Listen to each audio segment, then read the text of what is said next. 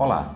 O Filosofia Goiás, mídias digitais dos cursos de bacharelado e licenciatura em Filosofia da UFG Regional Cidade de Goiás é um projeto de extensão universitária que está nos principais agregadores de podcast e no Instagram. E se dedica à exposição do nosso fazer filosófico aqui na cidade de Goiás, antiga capital do estado, e também à promoção da interlocução com a comunidade filosófica nacional.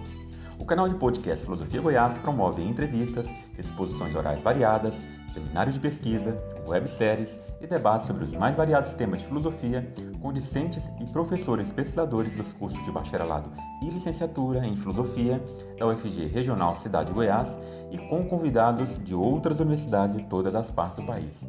Além de ampliar os debates filosóficos, Filosofia Goiás pretende promover a interlocução com instituições congêneres e diálogos filosóficos que transitem entre a tradição do pensamento filosófico e as questões do nosso tempo. Também o próprio fazer filosófico no ensino, na pesquisa, na extensão e na formação para a docência são tematizados aqui. Nós convidamos você a acessar e se inscrever em nossos canais de mídia no Spotify, no Google Podcast, demais agregadores de podcast e no Instagram. Meu nome é Cícero Oliveira e no 36º episódio, segunda parte da entrevista, os professores José Dimar e Felipe Assunção debatem a relação entre política e religião a partir do pensamento de Ludwig Feuerbach. As críticas de Feuerbach à religião atingiram em sua época diretamente os ambientes políticos, levando-o, inclusive, a perder seu cargo de professor universitário. Até que ponto religião e política se interferem publicamente é o tema principal deste debate. Essa conversa é fruto de uma dupla produção da UFG Regional Goiás com a Universidade Estadual Vale do Acaraú, no Ceará, a partir do financiamento do Programa de Bolsas de Produtividade em Pesquisa, Estímulo à Interiorização e Inovação Tecnológica, PPI, da FUNCAP Ceará, concedido ao projeto Ludwig Feuerbach e a Linguagem, desenvolvido no interior do grupo de pesquisa Lurin Feuerbach e o pensamento pós-hegeliano, do qual ambos os debatedores fazem parte. Felipe Assunção Martins é doutorando em filosofia pela Universidade de Brasília, na linha de pesquisa em ética, filosofia política e filosofia da religião. Possui mestrado em filosofia pela Universidade Federal de Goiás e graduação em filosofia pela mesma instituição, atuando principalmente nos seguintes temas: filosofia da religião, idealismo alemão, Filosofia Pós-Hegeliana Ética. José Edmar Lima Filho é licenciado, mestre e doutor em Filosofia pela UFC e bacharel em Teologia pelo Instituto Teológico Pastoral do Ceará. É professor adjunto do curso de Filosofia da Universidade Estadual Vale do Acaraú, atuando na graduação e na pós-graduação, onde também exerce a função de coordenador adjunto do programa de pós-graduação em Filosofia, mestrado acadêmico é líder do grupo de pesquisa Feuerbach e o pensamento pós-hegeliano e membro do núcleo de sustentação do GT Cristianismo e Semântica da ANPOF. Tem experiência na área de filosofia, atuando principalmente nos seguintes temas: Kant, Feuerbach, filosofia da religião, ética e ensino de filosofia.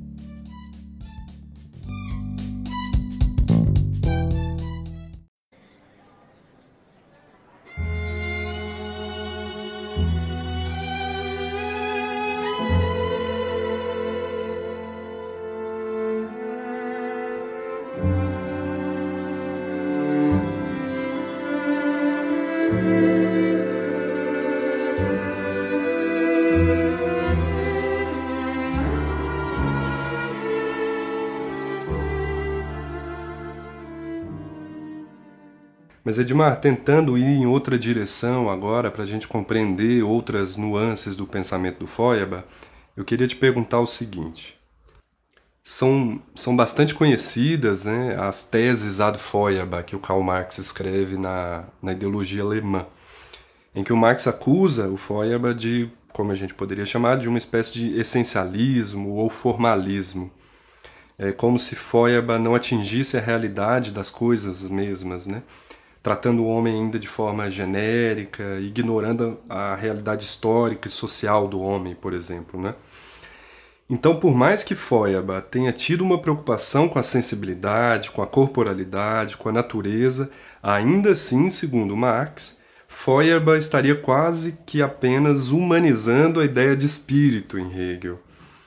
Você concorda com isso, Edmar? A gente pode ligar essa, essa acusação do Marx ao Feuerbach é, com a suposta ausência de uma temática política explícita né, no Feuerbach. Aliás, na sua tese de doutorado, você chegou a abordar essas questões, não é? Felipe, aqui você toca numa questão que é muito central para o nosso diálogo sobre Feuerbach, né? É, porque me parece que muitas vezes o contato que nós temos com esse pensador ele é, na maioria das vezes, um contato é, indireto. É, o que nós sabemos de Feuerbach, em geral, nós o sabemos, portanto, por meio de seus críticos, né? ou pela crítica de Stirner, ou então pelo próprio Marx, que talvez é, seja entre os neo-hegelianos aquele que se tornou o maior expoente né, da esquerda hegeliana, junto com Engels, né, e constituiu uma obra sem dúvida nenhuma de muito valor.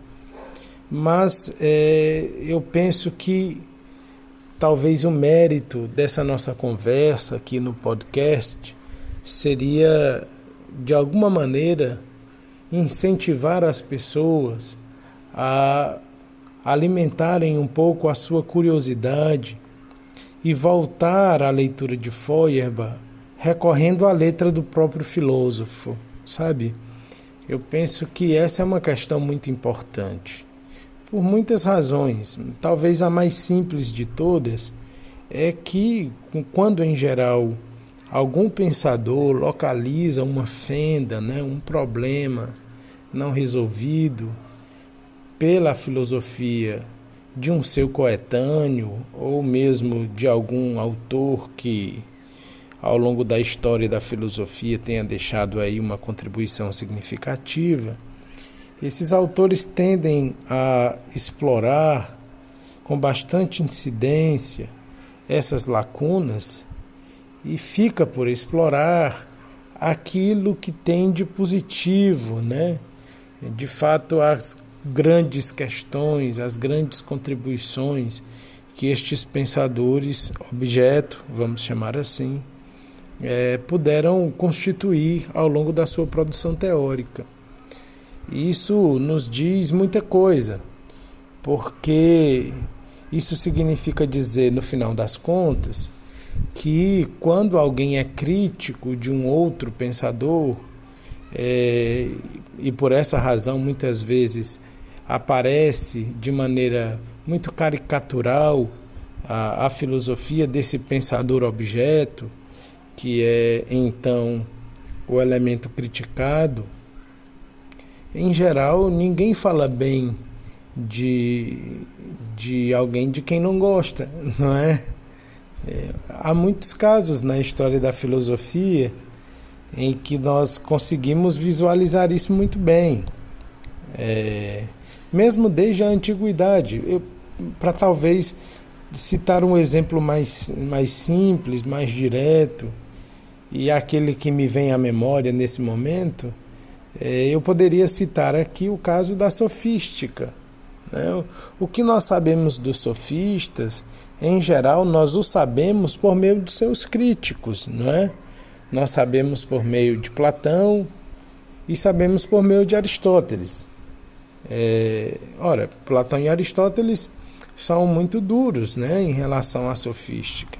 Nós conhecemos os textos de Platão sobre os sofistas, e os sofistas são sempre retratados como alguns indivíduos que estavam descomprometidos com a verdade, etc. Não é? E de tal maneira esse, esse ranço, né, essa, esse algo de negativo, inclusive do ponto de vista valorativo, não é? Muitas vezes nós avaliamos como relativamente inferiores eh, estes pensadores, né? Porque uh, os entendemos a partir dos seus intérpretes e avaliamos que, portanto, a contribuição deles foi menor. E por assim dizer, tecemos um juízo de valor que muitas vezes pode ser até, de certa forma, é, apressado, né, para dizer o mínimo, e para dizer o máximo, talvez incoerente com as posições desses pensadores. Não é? É, não estou aqui para defender a sofística, mas é, é incrível como essa ideia ela se perpetua de tal maneira que virou quase um sinônimo de um, um xingamento. Quando alguém quer dizer que alguém é mentiroso, nós dizemos que é um sofista, por exemplo, não é? Então, até que ponto, né, em que medida isso corresponderia ao espírito da sofística é algo que merecia ser avaliado com um pouco mais de critério. Né? Eu não sou um, grande leitor dos sofistas, mas eu estou citando esse exemplo apenas como um exemplo entre tantos que nós poderíamos localizar na história da filosofia, quando nós nos pautamos exclusivamente pelos críticos de determinados pensadores para tentar apreender a totalidade da contribuição teórica desses pensadores. Esse me parece ser muito bem o caso do Feuerbach. Né?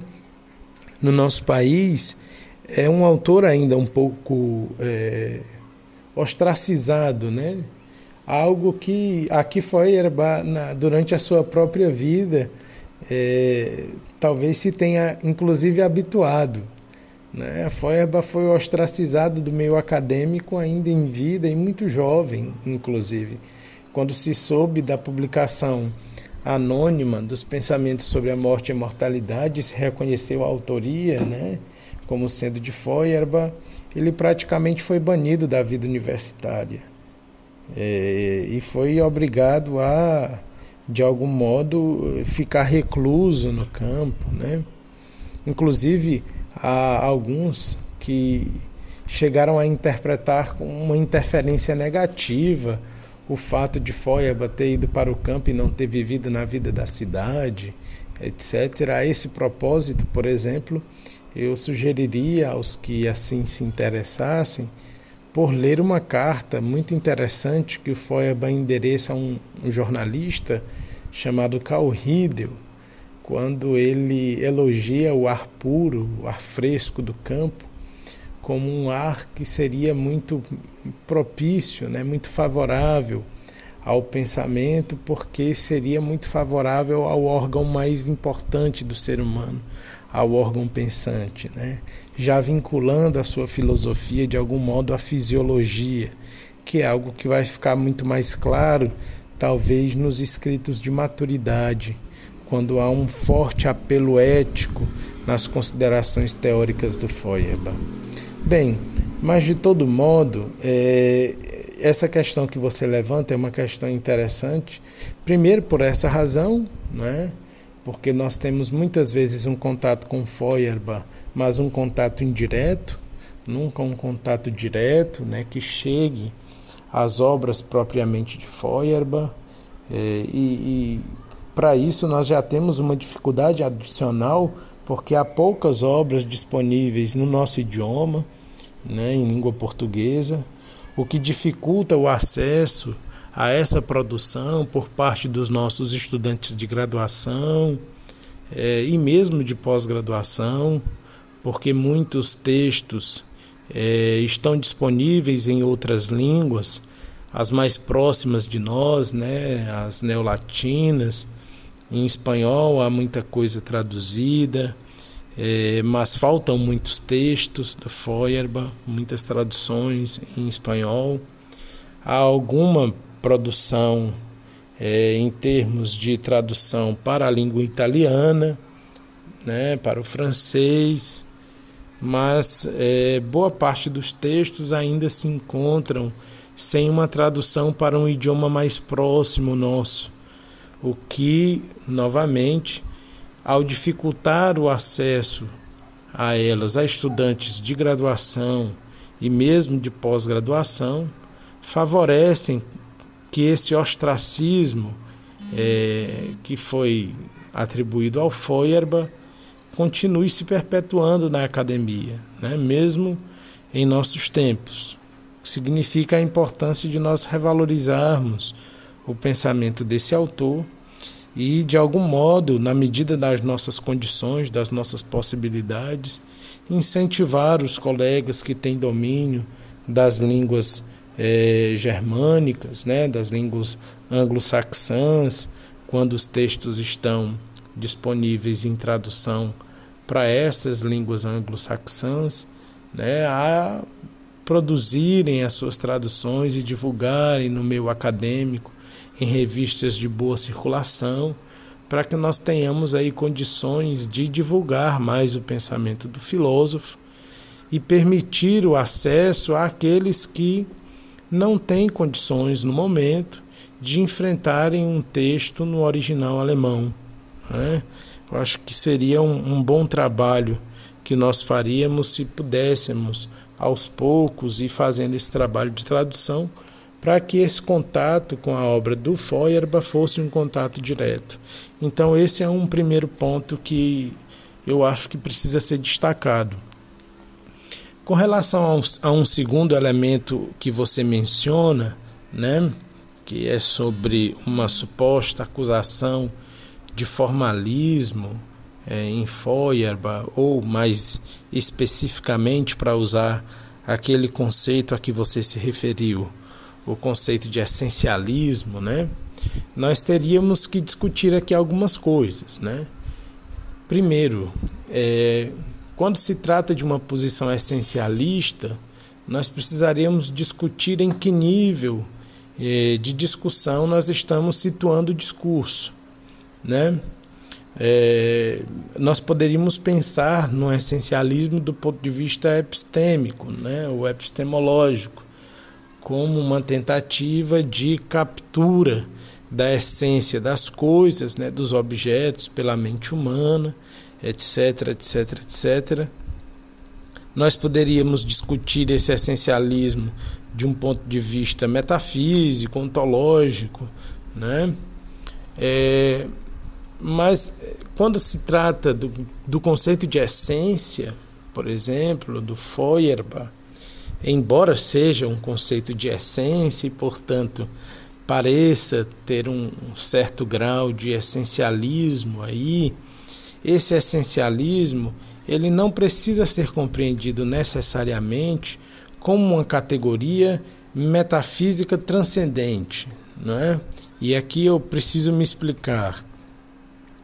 É, uma categoria metafísica, ela não precisa ser considerada necessariamente como uma categoria transcendente. E isso é, nós percebemos já desde o século XVIII, com a reestruturação da metafísica operada pelo Kant na Crítica da Razão Pura, que, a meu juízo, é, trata de uma metafísica pós-metafísica, né? como leria, por exemplo, o Otfried Höfer, né, nos seus comentários sobre a crítica da razão pura de Kant, é, o que significa dizer que pensar um conceito como uma categoria metafísica não significa dizer que nós estamos sendo dogmáticos. Né? Então, a meu juízo, por exemplo, Feuerbach se mantém como um pensador que assimila uma quantidade bastante considerável de conceitos que são oriundos da metafísica. Mas isso não significa necessariamente que Feuerbach seja um pensador metafísico no sentido tradicional. É? Categorias como infinitude, como totalidade, por exemplo, que é uma categoria da metafísica clássica, né, para ser mais direto, é, como o próprio conceito de essência, é, para mim, na minha leitura, na minha opinião, não são categorias transcendentes, né? mas trata-se de uma espécie de metafísica que ainda seria uma metafísica imanente, né? uma metafísica vinculada às coisas da realidade, né? da natureza, deste mundo, portanto. É, quando Feuerbach elabora, por exemplo, a sua conceituação de essência, e aqui eu vou me, me aproximar do conceito de essência, pensando no ser humano, talvez o maior destinatário dessa categoria para o Feuerbach, né? Quando Feuerbach fala do conceito de essência humana, tanto na essência do cristianismo, como em outros textos, mesmo nos textos de juventude, o Feuerbach está ali se referindo a uma certa unidade que nós somos capazes de é, acessar, né, a que nós somos capazes de chegar por meio de uma potência que é imanente ao pensamento humano.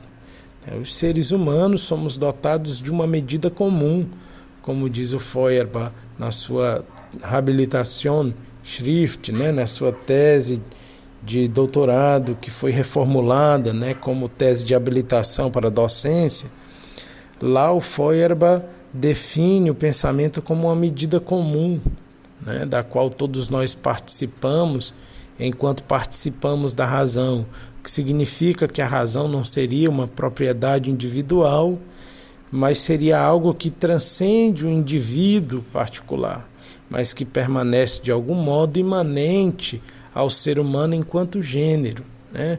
Então, nós temos uma unidade genérica que é possível a nós, graças a uma potência imanente ao pensamento, a uma potência inerente à nossa capacidade humana de de razoabilidade, né? racional. O que significa dizer que quando Feuerbach fala da categoria de essência, ele não está ali a elaborar um discurso necessariamente da metafísica clássica, né? Mas quando Feuerbach identifica essa unidade genérica na consciência, ele está mantendo-se ainda no nível de uma metafísica imanente por uma razão muito simples. O Feuerbach entende que, pela potência natural do pensamento, nós somos capazes de traduzir de maneira aproximada a realidade por meio do, daquilo que a professora Adriano, Adriana Serrão gosta de nomear por captação da essência por afinidade. Né? Então, nós percebemos diversos particulares, indivíduos particulares ao longo da vida e a partir de determinadas semelhanças, né, de determinados traços ou notas características destes indivíduos, nós captamos uma espécie de substrato comum que nós traduzimos por um conceito que é, portanto, necessariamente uma abstração. Né? É uma abstração, mas uma abstração que foi aurida da multiplicidade sensível. Né? Portanto, não se trata de uma abstração absolutamente descolada da realidade. Né? Então, isso é um, um, primeiro ponto que é interessante destacar. Por isso eu leio uma metafísica no Feuerbach, mas eu não entendo que essa metafísica seja necessariamente uma metafísica dogmática, né? mas uma metafísica imanente. Esse é um primeiro ponto. Bem, um segundo ponto que me parece também importante de destacar, né, é, além de ter mencionado, em primeiro lugar, aquela dificuldade de uma leitura indireta de Feuerbach, eu considerei o primeiro ponto aqui nessa minha exposição é, em relação à categoria de essência, né, para voltar àquilo que você chamou de essencialismo na sua pergunta.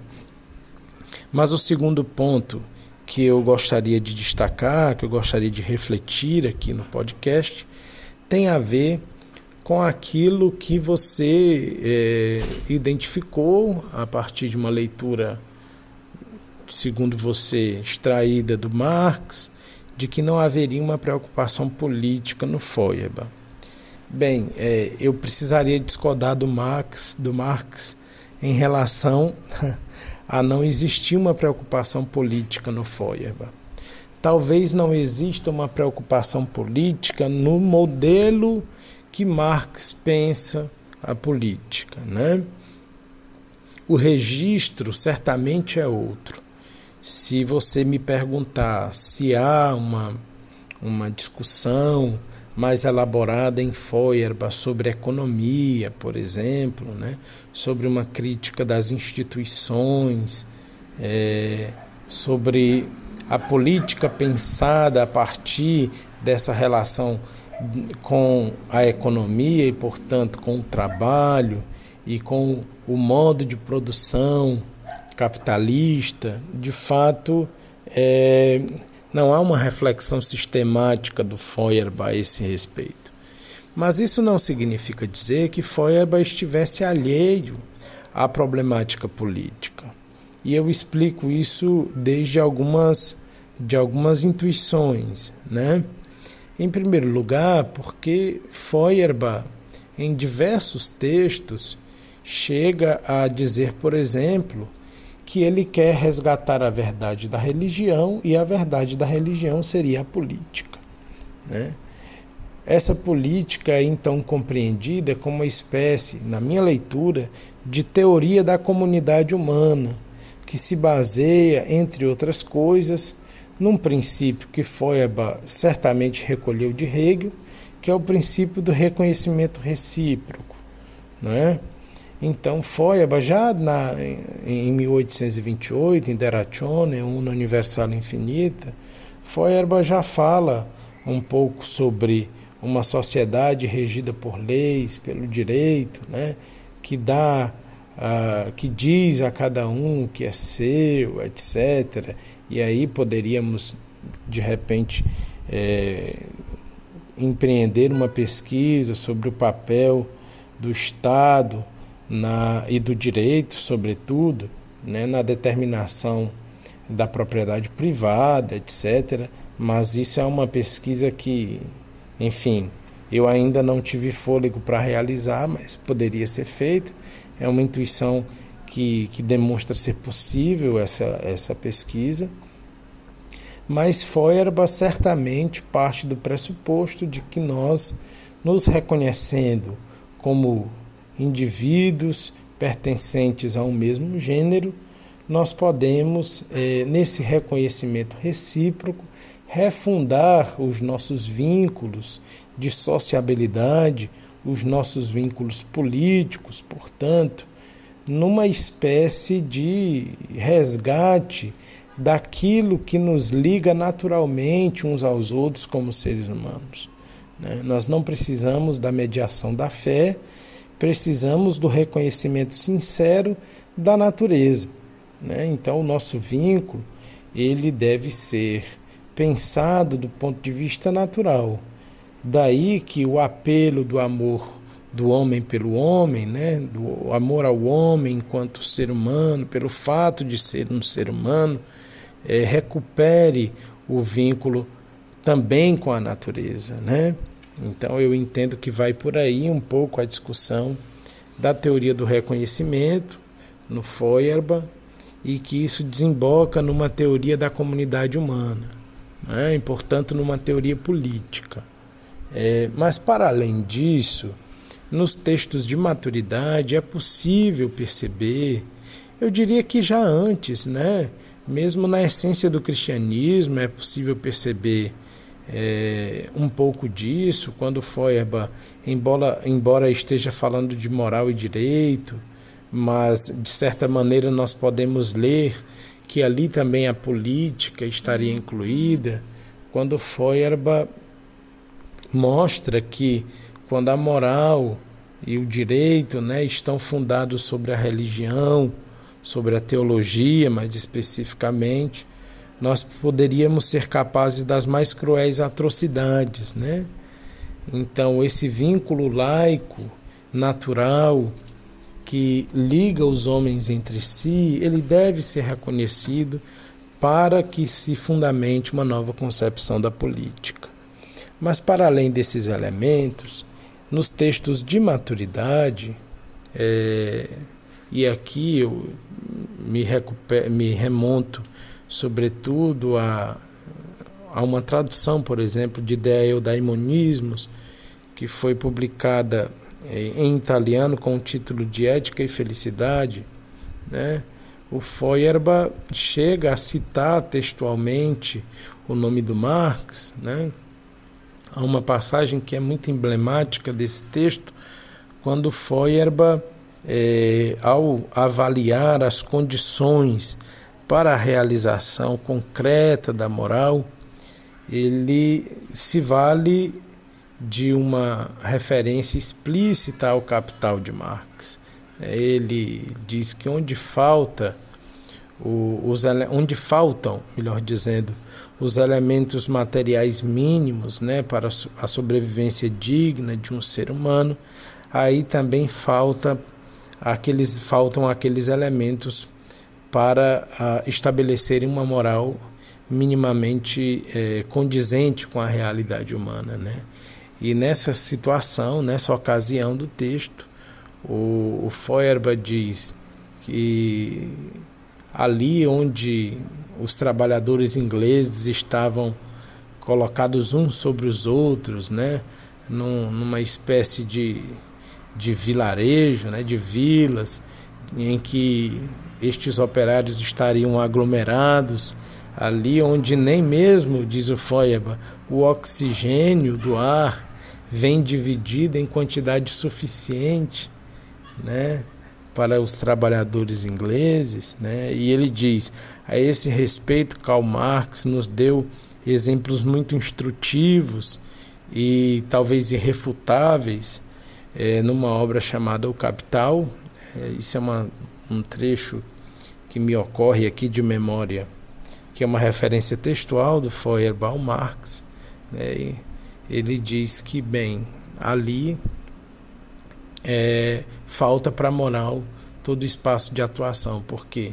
Porque as condições da vida material elas não existem né, para que a, as pessoas consigam sobreviver com dignidade. Portanto, a moral não tem nenhuma possibilidade de eh, vigorar numa sociedade em que eh, essas condições mínimas não são oferecidas. Bem, Há outros momentos né, ao longo das obras do Feuerbach, como por exemplo nas preleções sobre a essência da religião, que é um outro texto bastante conhecido no Brasil, porque há uma tradução já há muitos anos disponível em língua portuguesa no nosso mercado editorial. O Feuerbach faz uma, já no início da obra, uma crítica da política da sua época, né? E ele diz: Olha, eu estou farto de ser um, um, um, político teórico, né? Me interessa a política prática, né?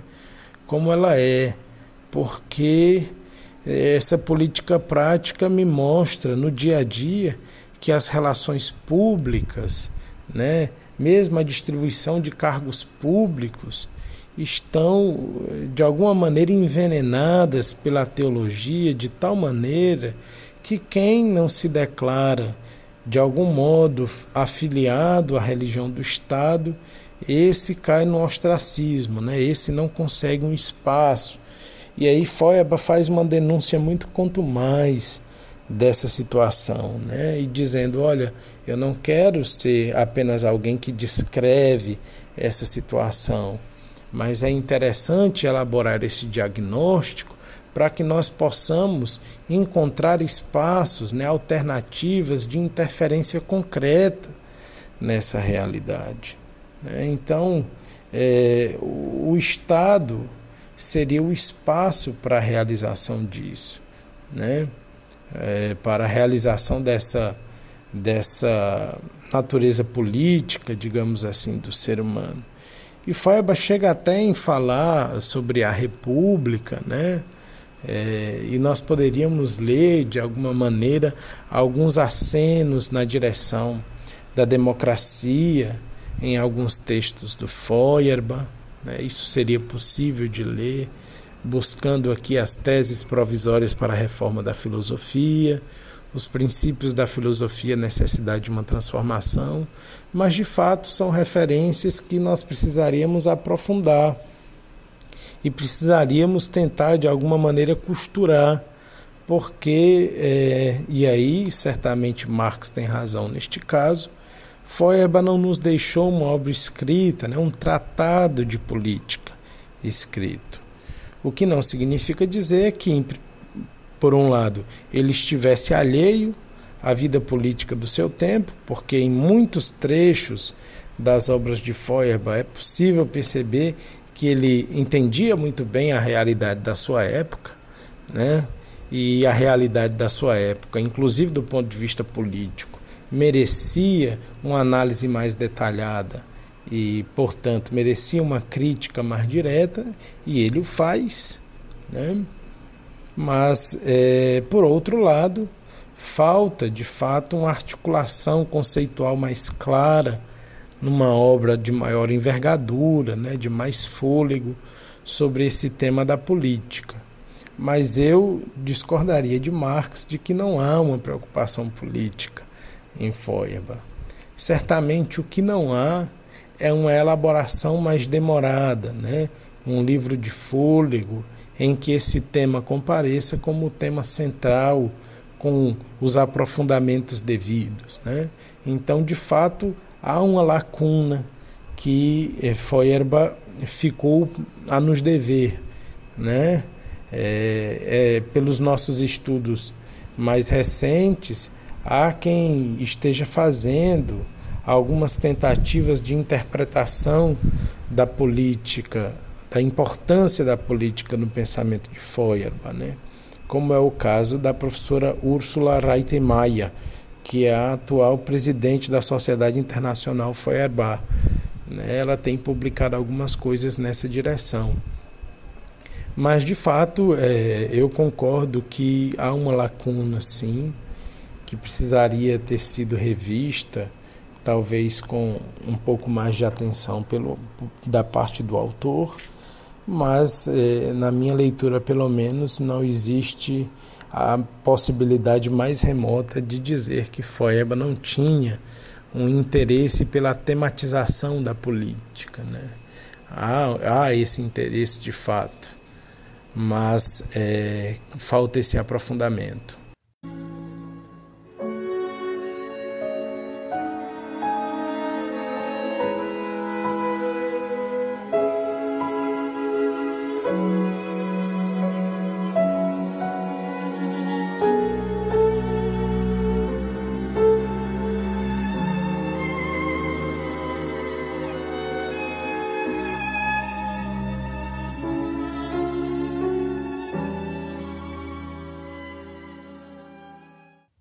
Muito obrigado, Edmar, pela sua resposta. Aliás, bastante completa, né? Quase uma aula aqui para nós.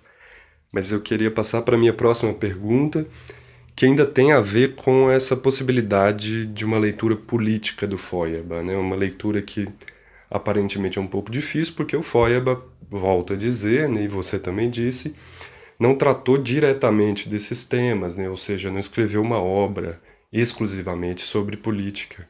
Mas a gente pôde perceber que mesmo na pergunta anterior que eu te fiz, né, é, mesmo ao tratar da política, a gente ainda tocou no assunto da religião. E isso, essa conexão entre política e religião se torna ainda mais clara se a gente observa o contexto é, histórico, político e social que Feuerbach vivia, né? na, na Alemanha do século XIX. Naquele contexto, atingir a religião seria como atingir a base da própria política, né? E eu penso que esse é um tema assim é bastante atual, né? Que a gente pode debater um pouquinho aqui, né? Tentando atualizar é, a importância do pensamento do Feuerbach, né? Se a gente olha sobretudo para o nosso Congresso, né? E, para as relações bastante controversas, eu diria, entre a religião e a política no, no formato atual do nosso parlamento, né, na influência é, que a religião tem nas decisões políticas, né? políticas e morais também. Né? A gente vive um tempo em que a política de alguma forma tenta moralizar né, o, é, os cidadãos, né? E esse esforço moralizador surge ou se fundamenta é, bastante na, na, religião, né? na visão de mundo religiosa, né? ou numa certa leitura mais fundamentalista da religião. Mas voltando ao, ao Feuerbach, né, tem uma obra é, de 1842 chamada Princípios da Filosofia, Necessidade de uma Transformação. E o Feuerbach diz o seguinte: temos de nos tornar de novo religiosos. A política tem de se tornar a nossa religião. Bom, Edmar, então, é, a partir de tudo isso que eu disse, né, pensando no nosso contexto atual e tentando interpretar também é, essa frase do Feuerbach, o é, que, que você tem a nos dizer? Te joga essa bomba aí, meu amigo. Bem, Felipe, é realmente uma bomba. é uma pergunta difícil, né, de responder, sobretudo em poucas palavras, mas eu penso que muitos dos elementos que eu poderia acenar para reagir a essa provocação que você me faz já foram apontados na resposta anterior, né? Então eu vou aqui tentar fazer alguns, algumas complementações né, que me parecem importantes para compreender melhor esse tema da política né, em Feuerbach. Como temos dito, um tema controverso e difícil de articular de modo mais sistemático. Primeiro, porque o próprio Feuerbach, em muitos momentos, se demonstra avesso a uma sistematização mais elaborada da filosofia. Né? esse modo de filosofar que ele identifica com a filosofia especulativa é duramente criticado em muitas das suas obras, é, sobretudo a partir de 1839, né, que constitui quase que um ponto de inflexão na filosofia feuerbachiana e me parece um, um, elemento importante dizer que a filosofia começa para o Feuerbach com o que não filosofa, né? com a sua antítese. É, e por isso é importante reconhecer a realidade mesma das coisas, né? o, o retorno à natureza como fonte de salvação que é apresentado em Paracrítica da filosofia hegeliana já acena um pouco para esse vínculo da filosofia feuerbachiana com uma espécie de ontologia que é própria do autor, né, que se agarra à realidade das coisas mesmas. Daí, me parece, é, deriva a importância para Feuerbach de apresentar determinados diagnósticos referentes à sua época. Né? E um dos diagnósticos que aparecem com bastante frequência, você tem razão ao apontar esse ponto, é a relação é, do pensamento do autor nesse diagnóstico com a dimensão religiosa, né, com a discussão sobre a religião. E isso acontece também quando Feuerbach vai avaliar o tema da política, não é? Eu mencionei na minha resposta anterior o início das preleções sobre a essência da religião, quando Feuerbach manifesta ali de pronto um diagnóstico né, da situação da sua época, mostrando como a teologia estava misturada nos assuntos do Estado, de tal maneira que, por exemplo, Feuerbach diz isso lá na, nas preleções, né, que um ateu seria quase que uma agressão, né, o Estado. Claro que ele diz isso com outras palavras, né? Nós estamos tentando interpretá-lo aqui para traduzi-lo de uma maneira talvez é, menos academicista, não é? Como é da natureza de um podcast. Enfim, de todo modo, é, você tem razão quando fala que é, o Feuerbach traça um diagnóstico da política que nós poderíamos, de alguma maneira, atualizar para os nossos tempos. Né? Esse, na verdade, quando Feuerbach diz que quer resgatar a verdade da religião, e a verdade da religião é, estaria é, expressa na, na própria verdade da filosofia, né, que é a unidade dela com o homem real, com o homem concreto. É, essa verdade da religião estaria assentada, segundo Feuerbach, em princípios da filosofia, necessidade de uma transformação, é, precisamente na ideia de vínculo, né? de relação, é, os homens se relacionando entre si e com a natureza, eu diria, mas pensando especificamente no tema da política, os homens relacionando-se entre si por meio de um vínculo laico, não é? que não necessitasse da mediação da fé.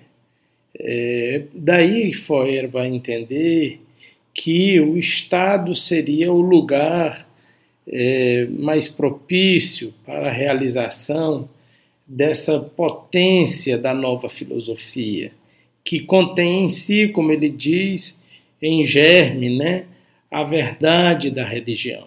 Né? É, essa nova filosofia tem, portanto, dentro de si a, a tarefa né, que surge como uma necessidade dos tempos. Isso me parece claro no início do texto, né, dos princípios da filosofia, necessidade de uma, de uma transformação. O Feuerbach dizer que essa filosofia irrompe numa nova fase da humanidade, correspondendo às necessidades, às demandas dos seres humanos. Né? Pensando dessa maneira, né, de fato, a filosofia teria um papel a cumprir né, e se estabelecer é, nesse sentido como a instância que permitiria recuperar aquele vínculo natural entre os seres humanos. Né? é, que se é, efetivaria no Estado democrático de direito, né, para o Feuerbach. Há algumas menções à República, como nós dissemos anteriormente, né? Há outras menções é, ao tema da política em obras anteriores, como mesmo no, no, no, numa obra que é muito crítica à teologia, que, é os, que são os epigramas teológicos satíricos, já aparece uma referência à relação entre religião e Estado. Né? É, quando Feuerbach diz, por exemplo, que a religião foi outro tempo o apoio do Estado, mas hoje o Estado é o apoio mais firme da religião, alguma coisa assim. É, me perdoe se eu não me lembro exatamente as palavras, mas é algo nessa direção, não é? Então, é realmente, desde muito cedo, Feuerbach entende esse vínculo né, da política com a religião e, portanto, entende a necessidade de, ao elaborar uma crítica da religião, também elaborar uma crítica política da religião. Né? E, portanto, refundar a verdade da nova filosofia como nova religião, nesse sentido, né? ao reconstituir este vínculo entre os seres humanos a partir das suas potências naturais, né? e não a partir de um elemento intrínseco à natureza humana. É, mas muito bem, é, com relação a esse elemento é, que você se refere aí da, da, da, relação entre religião e política nos tempos atuais, é, acho que haveria muito o que dizer, né, muito o que discutir, e já não sei se temos tempo para isso, né? Mas apenas uma, uma reflexão interessante seria pensar que muitas vezes nós pensamos que o papel da política se resolve por meio da moral, né? como se se tratasse de um registro unívoco o que não me parece ser o caso. Né? Daí nós idealizarmos muitas vezes a figura de um protagonista X, Y, Z, de um personagem é, X, Y, Z, como, uma vez dotado de determinadas qualidades morais, seria um indivíduo capaz de gerir a coisa pública de modo a tornar o nosso mundo o melhor dos mundos possíveis, porque ele tem boa vontade, né, no sentido moral.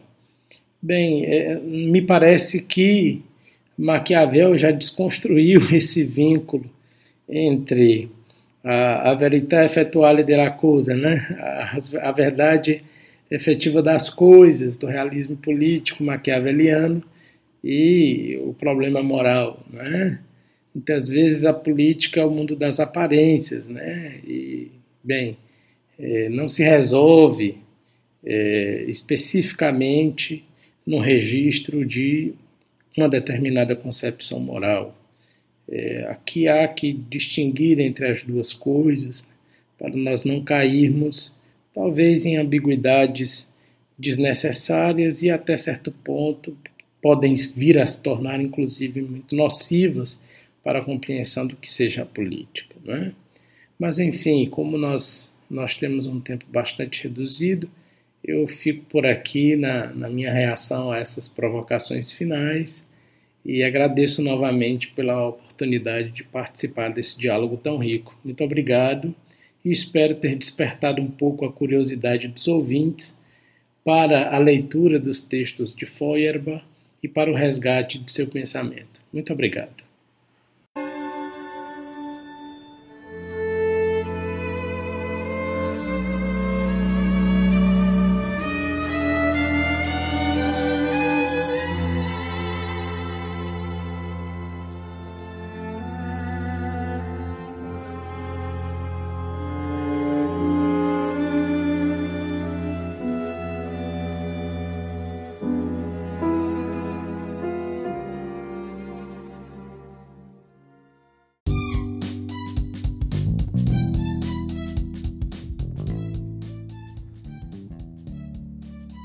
Essa foi a segunda parte da conversa intitulada Por uma Vida Não Mimetizável, com os professores Felipe Assunção Martins e José Edmar Lima Filho.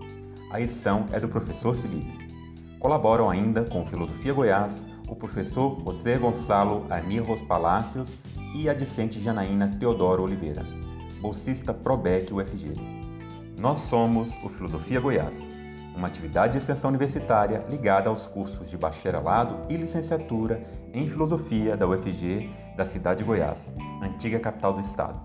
Além do Anchor, Spotify e do Google Podcast, você pode nos acompanhar no Instagram e entrar em contato conosco pelo e-mail filosofiargoiás@gmail.com. Assinando Filosofia Goiás nos aplicativos de podcast, você fica sabendo de cada novo episódio. Fique com a gente e até a próxima.